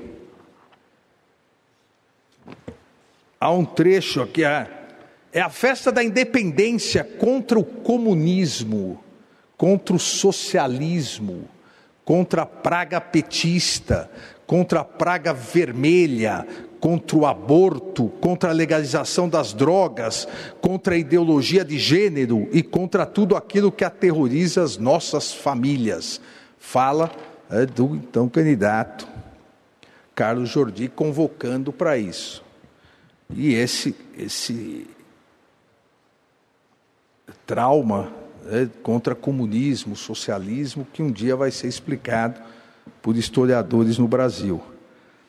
E o presidente, no seu discurso, então presidente, candidato à eleição, dizendo é agora ou nunca, lutar pela liberdade. Ou seja, isso obviamente é mais uma, uma questão importantíssima, também trazida claramente no voto do eminente ministro relator. Isso claramente era uma convocação para uma festa cívico-militar só para os seus eleitores, afugentando como afugentou os demais. E como no Rio de Janeiro, isso é fato notório, a imprensa divulgou longamente, não conseguiria afugentar aqueles que não eram seus eleitores do desfile tradicional, então se cancele o desfile tradicional. Para que desfile? Vamos fazer, Copacabana não pode, então não vamos fazer mais. Vamos utilizar as Forças Armadas é, como se fosse nossas forças privadas. Vamos pedir uns tiros para a Marinha, vamos pedir é, os paraquedistas, é, vamos pedir é, avião para chamar o nosso eleitor. Ora, só não enxerga com devido respeito é quem não quer é, enxergar. Na inserção de propaganda do candidato Jair Messias Bolsonaro, veiculada um dia antes, dia 6 de 9 de 2000, e 22, veja, inserção de propaganda do candidato. Não estamos falando do presidente, um dia antes, convocar cadeia nacional de rádio e televisão. Propaganda do candidato Jair Messias Bolsonaro. Novamente a confusão entre o privado e o público novamente a confusão entre o cívico-militar e o eleitoral eleitoreiro. Nesse 7 de setembro, eu convido as famílias brasileiras a irem às ruas para comemorar os 200 anos da nossa independência. Pela manhã estarei em Brasília, à tarde em Copacabana, no Rio de Janeiro. Compareça, a festa é nossa, é do Brasil, é nossa bandeira verde e amarelo. Presidente Bolsonaro, vice Braga Neto. A questão aqui que se coloca é que desde o início, desde um mês antes, passando pelos eventos, pela organização do evento, até depois a repercussão dada, seja pela TV estatal, como várias vezes aqui foi é citado, foram, foram só de, de falas quase três horas a TV estatal e fazia, seja no palanque depois, e foi dito aqui o constrangimento é, da apresentadora, porque o, já havia acabado o evento e continuava a mostrar, daí, é, já havia acabado o evento 1, já eleitoral. É, e aí, escancaradamente, o evento 2 eleitoreiro havia é, começado. E há várias falas, é, logicamente, aí é o povo brasileiro que hoje está indo às ruas, o que está em jogo é nossa liberdade, é, nossa chegada ao poder. Com a nossa chegada ao poder em 2019, ressurgiu o patriotismo no Brasil. Veja, nós estávamos comemorando 200 anos de independência, não a chegada de alguém ao é poder. É, e aí vai, vai, vai. O, o bicentenário serviu para falar desde preço da gasolina até o lançamento do Pix, passando pelo FIES e o aumento do Auxílio Brasil. Mas se isso não é campanha, nada mais é campanha. 3 horas 40 minutos e 24 segundos as câmeras da emissora governamental enfocar é, o candidato o réu. Depois de descer da tribuna de honra e sem a faixa é, a, a presidencial, aos três, perdão, às, às 3 horas 40 minutos e 24 segundos do vídeo. Mesmo depois do mestre de cerimônias ter comunicado o encerramento do desfile.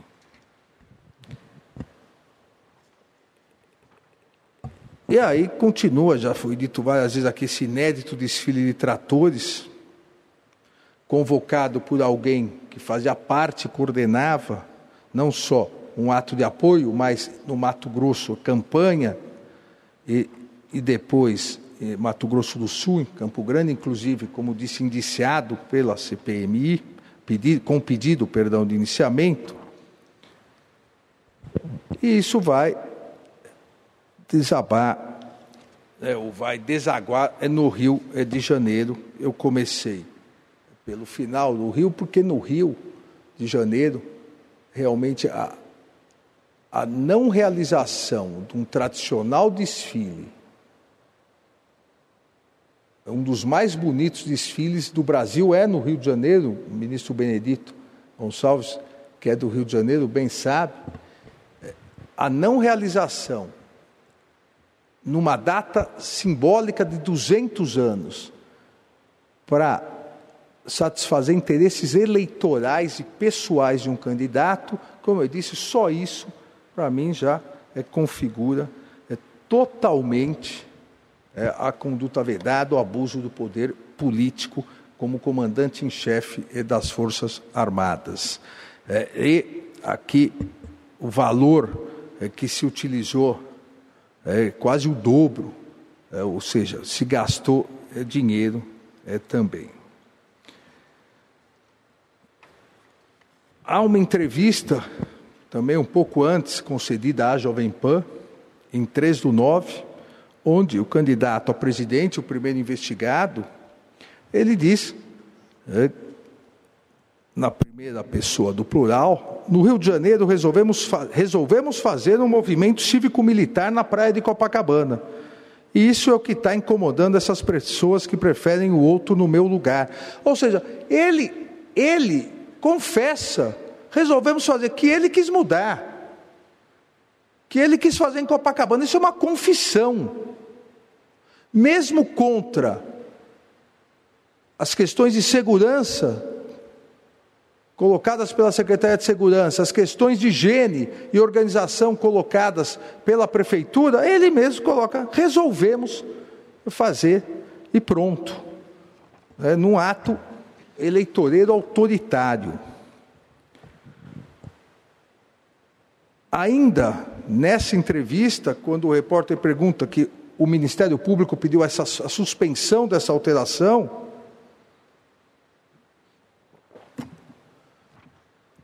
veja, resolvemos fazer um movimento cívico-militar na praia de Copacabana, confessando.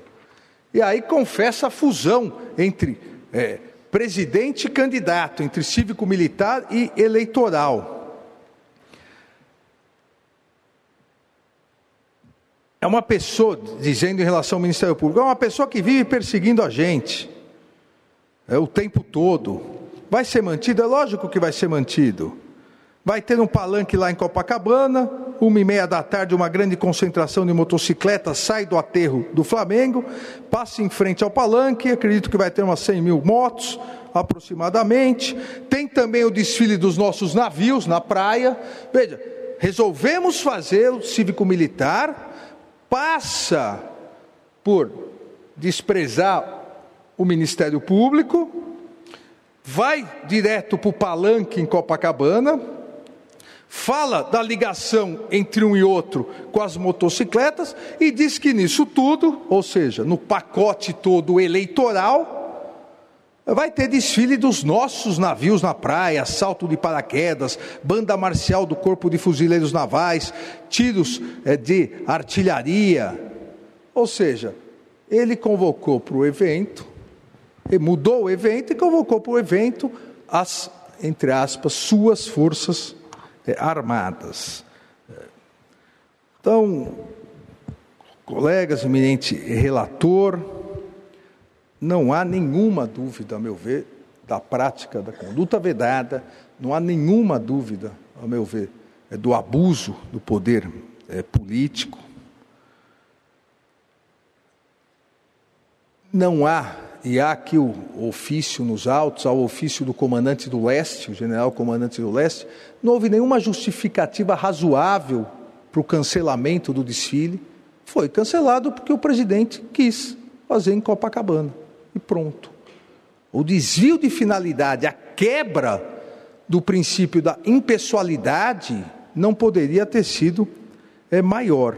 É o chefe do Estado-Maior do Comando Militar do Leste comunicou de forma expressa o cancelamento do desfile no centro da cidade e a realização do evento em Copacabana. Surgiu da onde? Da ordem do comandante em chefe candidato, abusando do seu poder, desviando-se da finalidade de ser um gestor público e simplesmente rompendo com o princípio da impessoalidade, que é um vetor da Constituição previsto no caput do artigo 37. É Eu poderia aqui detalhar outros eh, minutos, mas que já foram detalhados pelo eminente ministro relator, colocar que chega a ser quase, eu diria, é, é quase uma ofensa à inteligência o palanque ser a 300 metros só, como disse a eminente ministra Carmen Lúcia, nem, nem precisava disfarçar, a 300 metros, é, e, e, só não foi menor porque não dava, né? porque tem que andar um pouquinho é, também. É, e, e no momento em que subiam ao palanque para fazer o comício, os aviões da FAB ainda cruzando o céu e soltando fumaça nas cores da bandeira é, do Brasil. Esqueceram só, ministro Benedito, ao tirar a faixa de apertar um botão para sumir é, todo o dinheiro público que estava sendo gasto com as Forças Armadas, é, adulando, lamentavelmente, naquele momento e erroneamente, é, um candidato à sua própria reeleição. A prova é extremamente robusta, é, não há é, nenhuma dúvida da prática da conduta vedada e do abuso do poder é, político em relação a ambos os investigados. Em relação ao primeiro investigado, Jair Messias Bolsonaro, e em relação ao segundo investigado, Walter Souza Braga Neto. Volto ao que iniciei. Não podemos fazer a política do avestruz.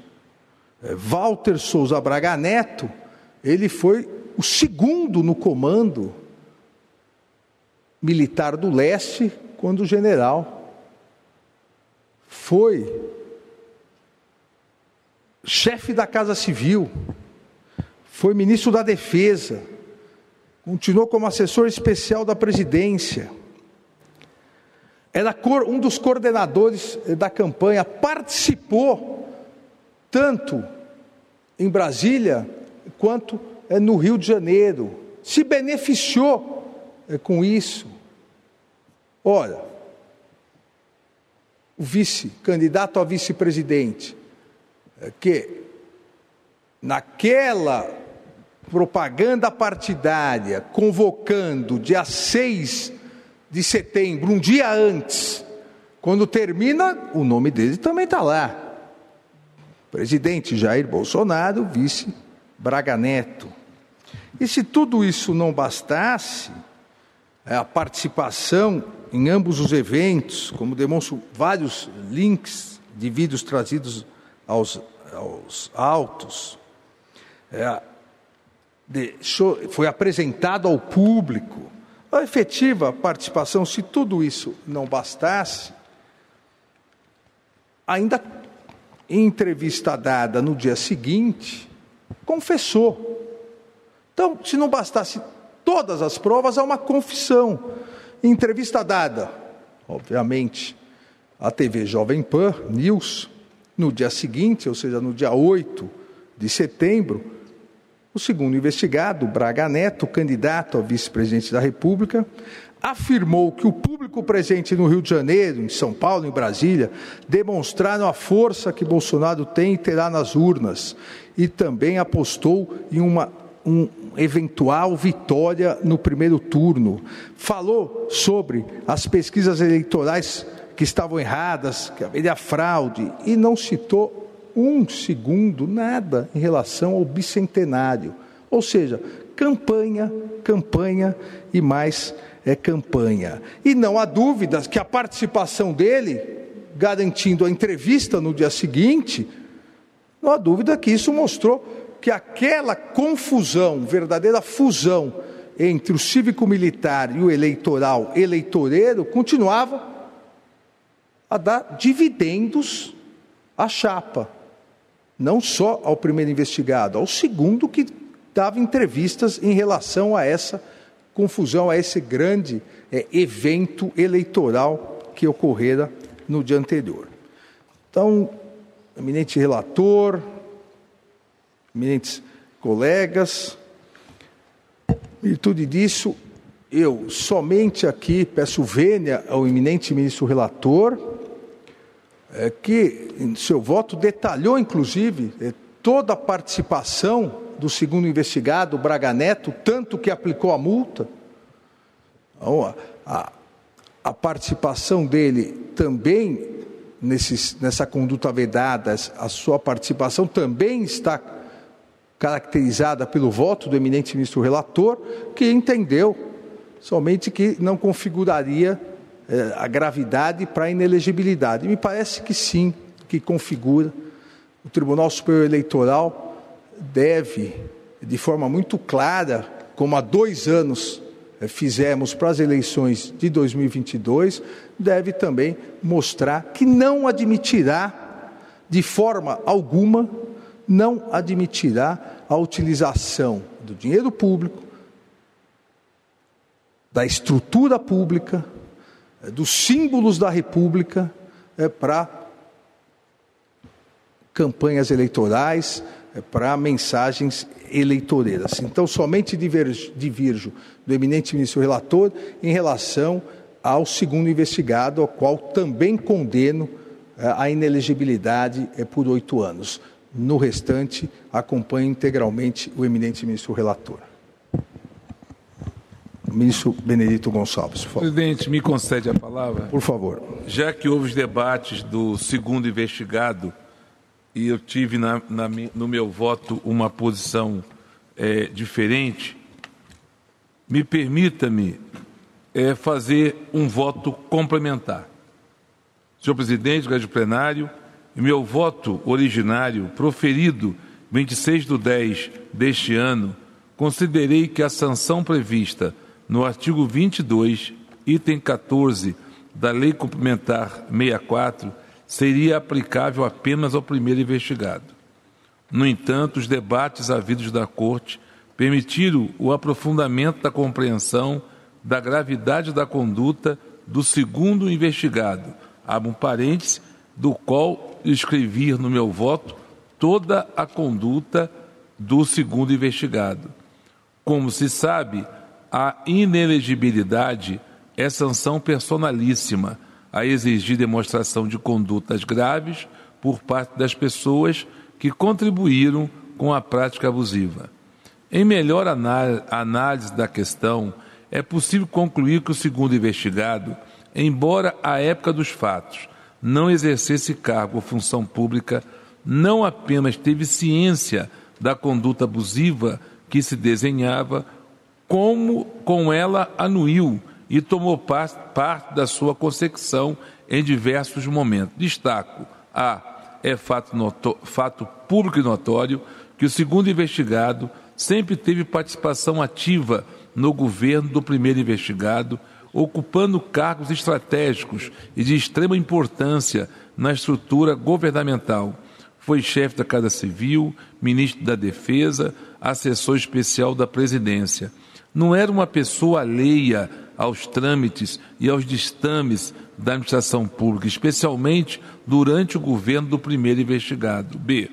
Conforme já mencionado, o segundo investigado era ministro da Defesa na época das comemorações pelo bicentenário da independência. Começaram a ser planejadas.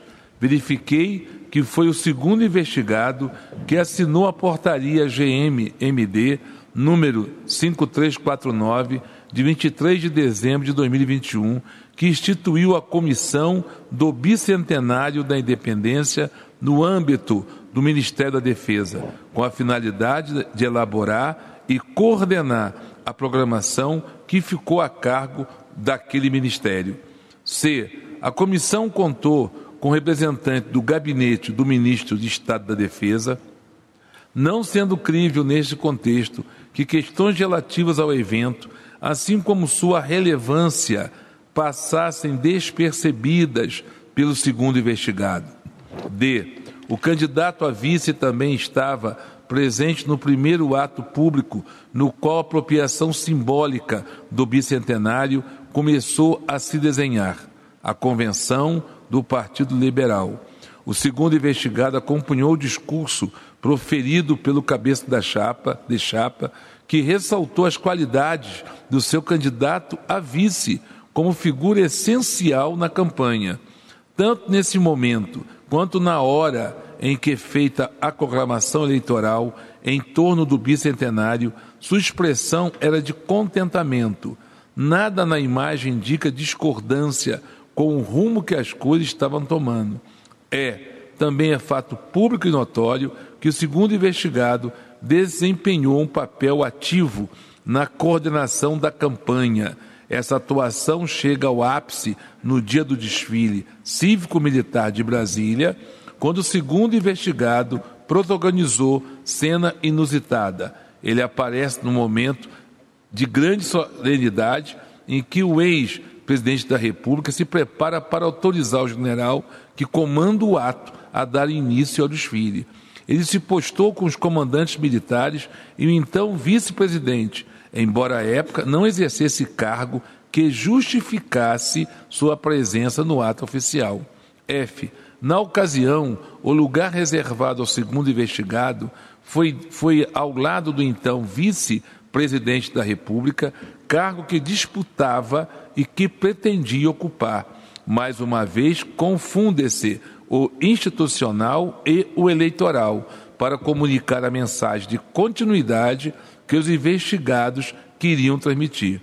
G. Os símbolos afetados pelo desvio de finalidade deveriam ser caros ao segundo investigado, general do Exército Brasileiro, que, mesmo sendo passado à reserva, em razão, em razão da sua familiaridade com a disciplina rígida que vigora nas Forças Armadas e com a compreensão profunda dos conceitos de nação e patriotismo, deveria repudiar a apropriação eleitoral dos símbolos da República. Diante disso, realinho, reajusto meu voto no que, no que tange à conclusão do segundo investigado nas duas AGES, para declarar a sua inelegibilidade pelo período de oito anos, fazendo incluir do dispositivo a determinação de a comunicação imediata desta decisão à Secretaria da Corregedoria Geral Eleitoral para que, independentemente da publicação de acordo,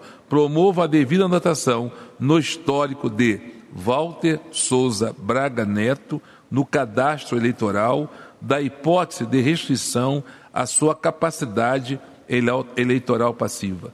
Essa é a minha, minha retificação e comentação, presidente. Agradeço ao eminente ministro relator, que é, retificou a parte do voto, julgando procedentes os pedidos formulados nas AIS.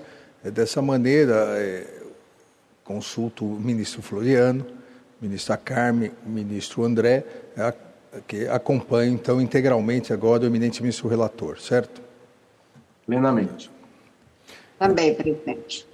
Agradeço e proclamo o resultado. O tribunal, por unanimidade, rejeitou as preliminares e, no mérito por maioria, A julgou procedentes os pedidos formulados na representação especial para condenar ambos os investigados pela prática das condutas vedadas, aplicando ao primeiro investigado, Jair Messias Bolsonaro, multa no valor de R$ 425 mil 640 reais e ao segundo investigado Walter Souza Braga Neto, multa no valor de 212.820 reais. B. Julgou procedentes os pedidos formulados nas AIGES para condenar Jair Messias Bolsonaro e Walter Souza Braga Neto pela prática de abuso de poder político e econômico nas eleições 2022, declarando-os inelegíveis pelo período de oito anos seguintes ao pleito de 2022. C. Deixou de aplicar a cassação do registro de candidatura dos investigados, exclusivamente em virtude de a chapa beneficiária das condutas abusivas não ter sido eleita. D. Determinou a comunicação imediata desta decisão à Secretaria da Corregedoria Geral Eleitoral para que, independentemente da publicação do acórdão, promova a devida anotação no histórico dos investigados, no cadastro eleitoral, na hipótese de restrição à capacidade eleitoral passiva. F a comunicação determinou também a comunicação em caráter imediato à Procuradoria-Geral Eleitoral para análise de eventuais providências na esfera penal e ao Tribunal de Contas da União, considerando o comprovado desvio de finalidade eleitoreira de bens, recursos e serviços públicos. Nos termos do voto reajustado do relator, vencido o ministro Raul Araújo, que julgou improcedente ambos os pedidos nas AIGES e vencido parcialmente o ministro Nunes Marques, que aplicou multa no valor de 20 mil reais em cada evento, somando 40 mil reais ao primeiro investigado, Jair Messias Bolsonaro, não aplicando nenhuma sanção pecuniária a Walter Braga Neto.